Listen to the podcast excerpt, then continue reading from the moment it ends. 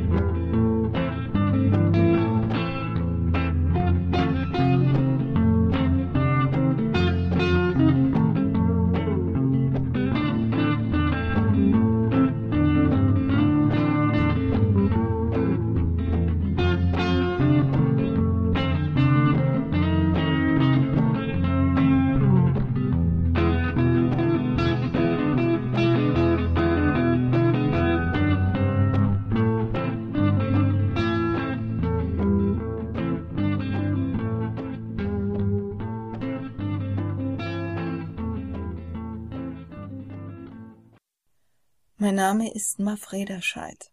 Martha Angelika Felicitas Rederscheid. Ich bin eine Enkelin von Anton Rederscheid und Martha Hegemann und bei den Rederscheids wurde immer gemalt. Und es hieß, die Malerei ist ein ehrsames Handwerk und man ist immer in einer Balance zwischen Himmel und Hölle, zwischen Abgrund und Höhen und es ist ein einsames Handwerk. Ich habe das alles sehr ernst genommen, mein Studium, mein Versagen, meine ersten Erfolge und meine zweiten Niederlagen. Und es ging immer so weiter in diesem Leben aus Kunst und Abenteuer, aus Schaffen und Werken und Wirken und Malen und Zeichnen und Kämpfen und Lachen und Tun. Und es ist ein wunderschönes Leben, weil es kostet dich das ganze Leben und es ist so ehrlich und so unverfälscht. Aber es wäre nicht halb so schön, gäbe es nicht Kollegen, auf die man sich berufen kann, die einen ermutigen, die einem Freude machen und die einen bereichern. Und wenn es dann noch Kollegen sind, die man regelrecht bis zum Niederknien begeistert einatmet, dann hatte ich dieses Erlebnis zum Beispiel mit Turner. Turner ist einer gewesen, der für mich so ein Symbol malerischer Freiheit war. Ich komme aus der Familie der neuen Sachlichkeit, bin den Umweg über kleinformatige Kupferstiche gekommen. Das heißt, Punkt für Punkt, Linie für Linie, Kästchen für Kästchen wird sich im Schweiße des sehr deutschen, sehr angestrengten Handwerks erarbeitet. Und mit der Arbeit erst kommt die Leichtigkeit und damit die Offenheit, andere Künstler wahrzunehmen. Und William Turner hat für mich alles, alles verkörpert, was ich selbst nicht hatte. Natürlich habe ich das am meisten bewundert. Das ist immer so. Ich habe das auch bei Konstruktivisten oder bei manchem Konzeptkünstler. Aber Turner hat mein Farbenherz berührt ganz tief da, wo ich dachte, mein Herz sei ein einziger Mallappen voller Flecken und Farben und Narben, da hat er ein neues Licht hineingebracht, dieses Gefühl, ich darf das. Ich darf auch in ein Aquarell hineinkratzen, hineintreten, hineinspucken, ich darf es abwaschen, ich darf es überstreichen und neu beginnen. Ich brauche ein Bild nicht aufzugeben. Ich kann um ein Bild kämpfen mit derselben Intensität wie um eine große Freundschaft oder mein Leben. Und das ist wahnsinnig schön. Und ich möchte Ihnen ein Stück von dieser ehrlichen Aufrichtigkeit erzählen, die mich, mein künstlerisches Schaffen weit, ein Stück begleitet hat.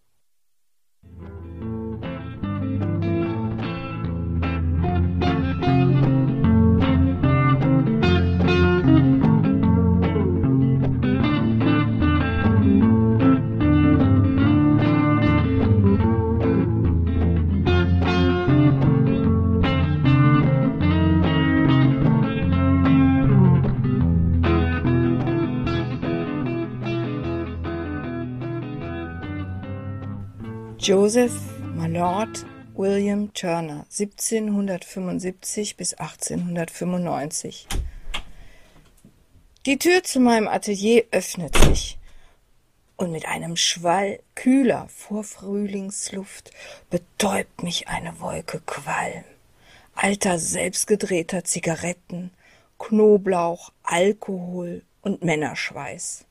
Hinter Plastiktüten und speckiger Kleidung stürmt ein Kerl herein und stürzt sich auf die 150 Jahre alte Kupferdrucksternpresse. Ihr druckt die Radierungen? Hinter einem Fallrepp aus fettigen Haaren blicken wissend klare, blitzgescheite Augen. Und ich erkenne einen bedeutenden Gegenwartskünstler und ich freue mich über die Ehre. So ähnlich dürfen Sie sich Joseph Mallard William Turner vorstellen, wie einen ungehobelten, versoffenen Kutscher. Benehmen und Aussehen entsprechend. Sohn eines Barbiers und hochbegabt, schon mit vierzehn Jahren aufgenommen in die etwas blasiert und elitär gehaltene Royal Academy in London und der in der etwas schwerblütigen Zeit der Romantik zum Symbolmaler des Lichts werden sollte ein Visionär, dem wir daher mit geschlossenen Augen in jeden Sonnenstrahl, in jede Wolke folgen können. Gleichsam lädt er uns auf eine Reise ins Licht ein, dass wir in seiner Intensität auf der Haut spüren können, wie den Zauber des Vorfrühlings, das Locken durch die Mauern und geschlossene Läden, oder wie eine Haut, die sich im Licht von Sehnsucht und Erinnerungen bricht, uns einlädt zum Gefühl der Hinwendung. Mir geschehen bei dem Bild vom Brief, der unbeachtet, abgelegt, eine Wirkung auf die Empfängerin hatte, dass sie sich hingebungsvoll zu öffnen scheint. Weil ihr ganzer Oberkörper, bekleidet oder nicht, zu strahlen scheint, wie aufgelöst in Licht und Freude wird uns kein bestimmtes Gefühl aufgezwungen, als das wir mit geschlossenen Augen empfinden könnten, wie es wäre, wenn eine Person eine liebe Nachricht, eine gute Botschaft oder sonst eine ersehnte Einladung erhält. Dieses Gefühl, dieses Gefühl von Haut, die transparent ist, so strahlt uns das Bild, so fühlt sich die Haut an, warmes Licht, irgendwo verborgen, für jeden, jede, der oder die sich öffnet. Und warum also nicht, begeben wir uns auf die Seereise und stellen wir uns vor. Ein stolzes, hohes Schiff, es schwebt über dem dunklen Bug, hoch aufgerichtet, ein stolzer Segler, kaum beladen hebt es sich über Wellenkämmen herauf, die Wimpel flattern mit flapperndem Ton den entfliehenden Nebelschwaden nach. In der Takelage klappert ein Holz gegen die Wanten. Es ist windstill, noch, und über den schlagenden Wellen ächzt das Holz alter Bäume seine Geschichten in die Weite. Wir kommen aus dem Nichts, einem vernebeltem, leuchtendem Licht, der Reise über den dunklen Wassern des Unbewussten entgegen, unausweichlich. Manchmal fängt unser stolzer Segler Feuer und die Flammen spiegeln sich im Kaleidoskop unzähliger Wellenbrecher wieder und wir treiben weiter als Wrack. Unverletzbar leer und dennoch halten wir uns oben auf, während die Stürme weiterziehen am Horizont. Die Atmosphäre wird erhellt, den Hoffnungsschimmer, Zukunft, Überleben, egal wie, aber dankbar. Sie mögen sich vorstellen, allein zwanzigtausend Aquarelle solcher Seewünsche begleiten Sie auf dieser schwankenden Reise voller Kraftanstrengungen. Sie sind nicht allein.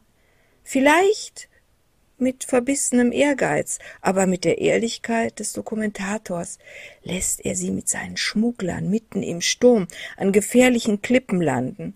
Es ist tiefe Nacht, und lauerte nicht hinter indigo blau-schwarzen Klippen, unter blassbraunen Sturmwolken der Mond, wüssten sie kaum von ihrer scheinbaren Rettung.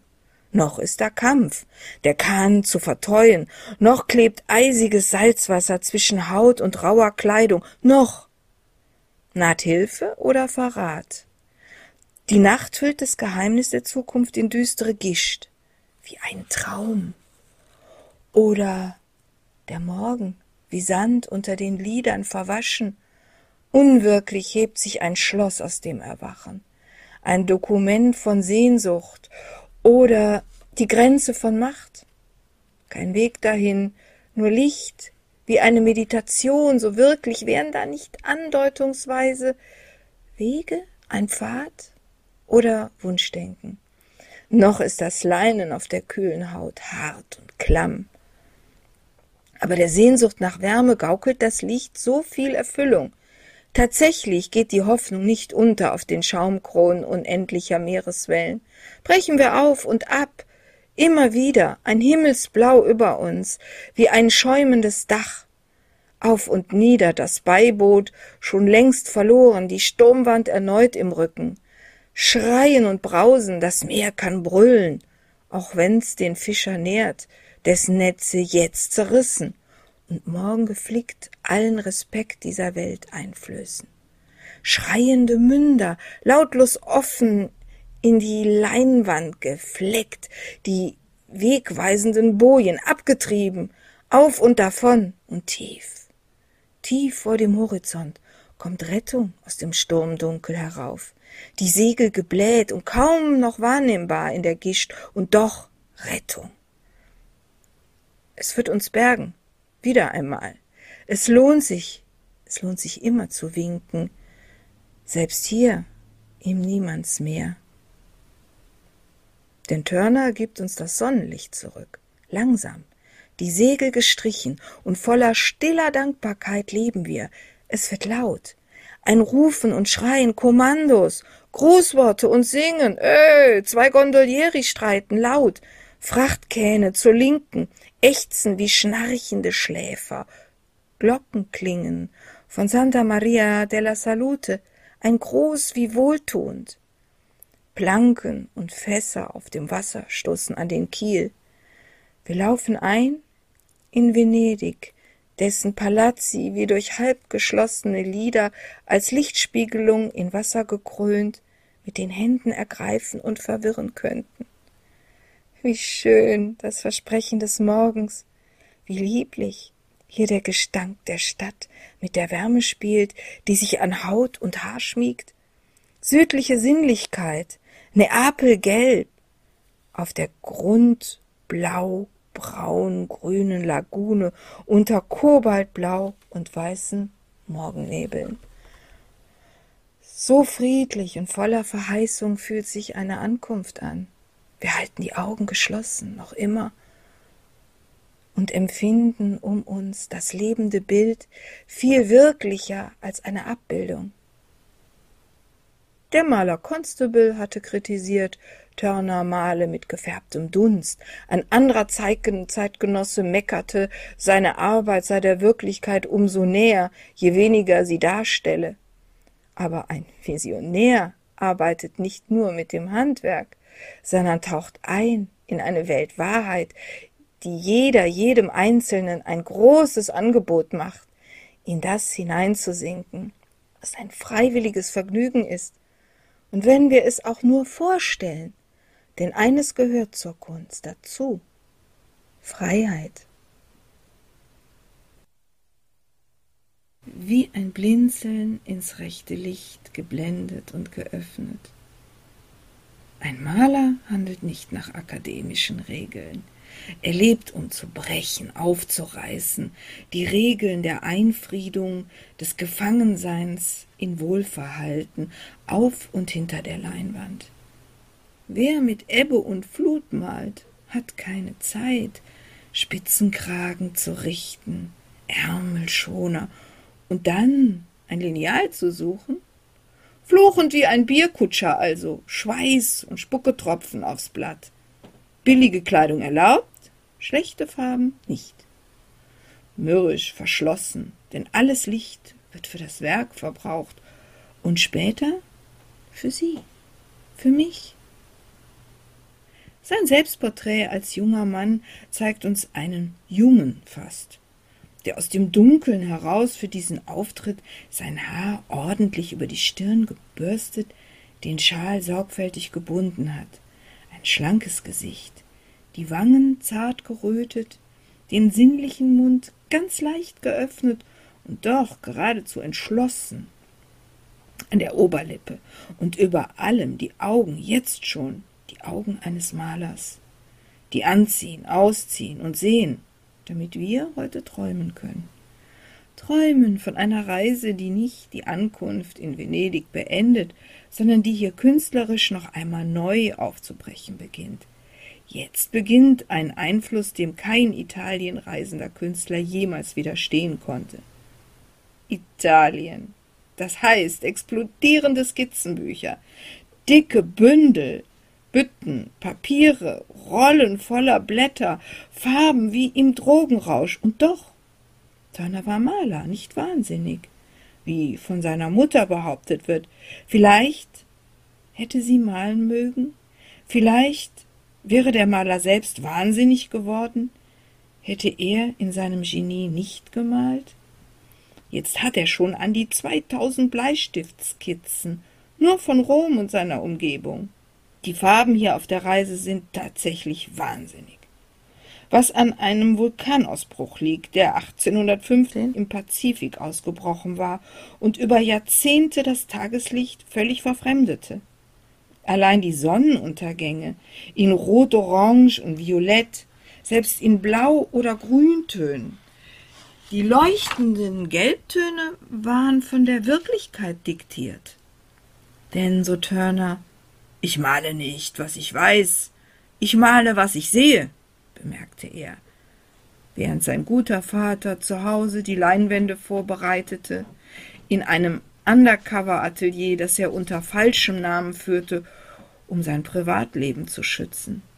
Seinem eigenen Showroom betreute eine Dame mit einem etwas entstellten Gesicht, was die Besucher fasziniert, ängstigte. Turner hatte große Lieblingsmeister, wollte ihnen kunsthistorisch sein Werk anverwenden und hielt mit seiner Organisation die bedeutenden Werke zusammen. Ja, die leichte Kunst braucht harte Entschlossenheit, und so ließ er auch die für die damaligen Verhältnisse stolze Summe von hunderttausend Pfund für Dido erbaut Karthago zweimal zurückweisen, weil er die Familie seiner Werke zusammenzuhalten suchte. Er begann einzelne Arbeiten, die er bedeutend fand, zurückzukaufen.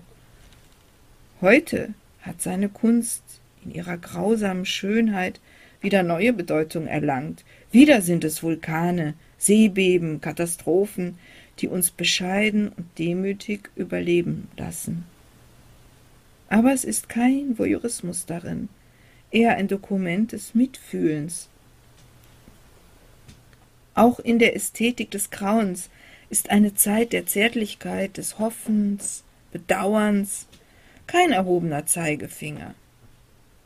In dem Ölgemälde der Zerstörung Sodoms etwa, wo die Zerbrechlichkeit des Menschen wie weggeschleuderte Kleiderbügel ins Dunkel des unteren Bildrands gerückt, einfach so liegen bleiben und die geisterhaften Gebäude, Skeletten ähnlich, Ground Zero tiefe, kummervolle Schatten über die Zerstörung legen, während Licht wie eine Gottheit hoheitlich von links herunterfließt und seinen magisch tröstlichen Zauber voll Hoffnung zu spenden scheint. Wie die Überlebenden, die gesenkten Hauptes, sich gegenseitig stützend in keine gewisse Zukunft sehen, denn wie Ruß webt sich der untere Bildrand dicht, entlässt ein, zwei kleine Rauchschwaden noch, leere Gerippe von Luftschlössern, Burgen der einstigen Eitelkeit, jetzt qualmbewohnt und gebrochen. Oder das Bild von der unbezahlten Rechnung.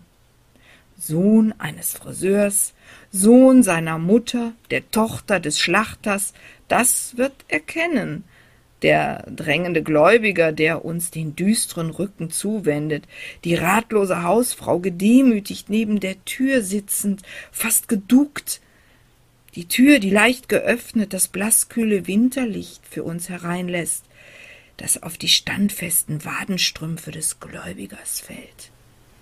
Der Mann, der Vater, der Unternehmer, hält sich wie in Ablehnung den Rücken zurückgebeugt, die Rechnung weit von sich, als verließe sie so an Schrecken. So vertraut die Szene Künstlern ist, so groß war die Ablehnung damals, sich an ein solches Sujet wegzuwerfen, begann die Kritik, unwissend, dass Turner Rembrandt vorausging, den Impressionismus inspirieren würde. Welch ein Licht auf so viel Wahrheit und Unschuld, wie vorher der Mond auf das kenternde Fischerboot warf. Die Wahrnehmung kennt nicht die Zensur gebotenen Wohlverhaltens, kommentiert weniger als dokumentiert die Szene.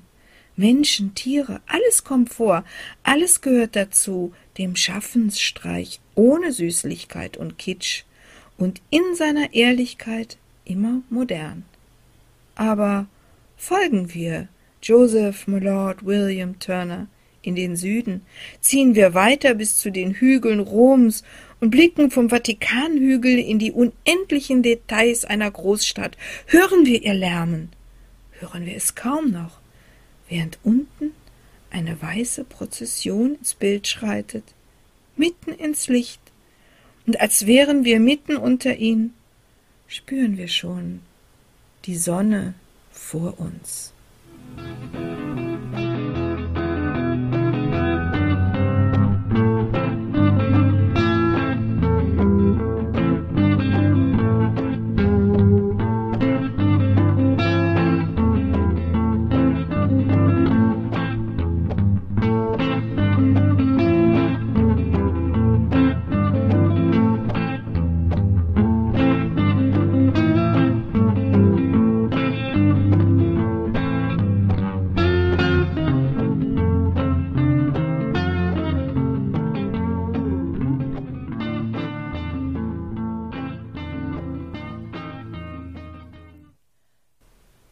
Joseph Millard William Turner wurde 1775 als Sohn eines Barbiers im Herzen der Stadt London geboren, zum klassischen Wunderkind. Mit 14 Jahren besuchte er bereits die Royal Academy in London. Sein Debüt meisterte er schon 1790 in der Königlichen Akademie. Ausstellung 1802 war er schon Mitglied in der Royal Academy. Aber voller Reiselust reiste er unermüdlich durch Westeuropa. Es existieren Landschaftszeichnungen, Architekturstudien bis zu seiner Ankunft in Venedig. Hier durchbrach sein Talent die malerische Schallmauer seines Werks. Jedes Aquarell ein Farbfeuerwerk, licht und geheimnisvoll, mal leidenschaftlich, dann transzendent, meditativ, wie eine Naturerscheinung selbst. Dieses rauschhaft mitreißende Malspektakel steigerte sich bis in sein Spätwerk hinein.